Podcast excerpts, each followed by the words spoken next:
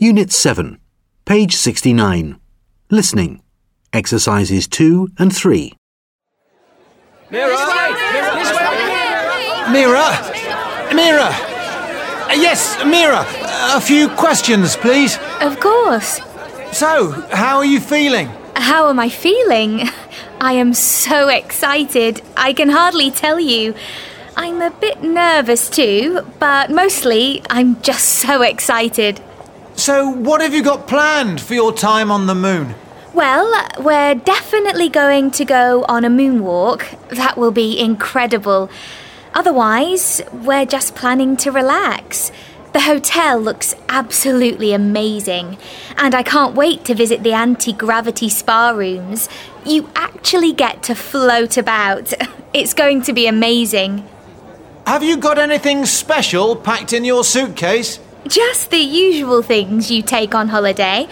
Well, I don't think I'll need my sunglasses, but a really good camera, my e reader, my phone. Can you make calls from the moon? I'm not sure, but I never go anywhere without my phone. Ladies and gentlemen, we are now ready to welcome you aboard SS Moonstar.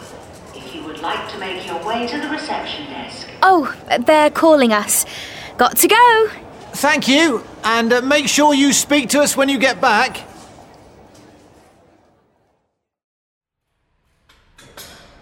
So, Shirley, congratulations on your selection for the European Championships. Thank you. How does it feel to know that you're going to be fighting professionally again soon? Absolutely fantastic. Did you think you'd ever see this day? I did. I always knew it would come. I just didn't think it would take so long. And how are you feeling about the championships? I'm feeling really positive. I think it'll be a really good year for me.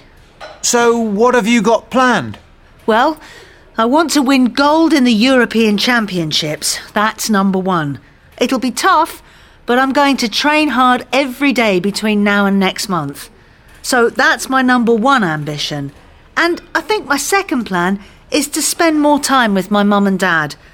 I mean, it's been a difficult two years, and they've been there for me every second of every day. I want to do something to say thank you, so I'm going to take them on holiday. Somewhere nice and hot.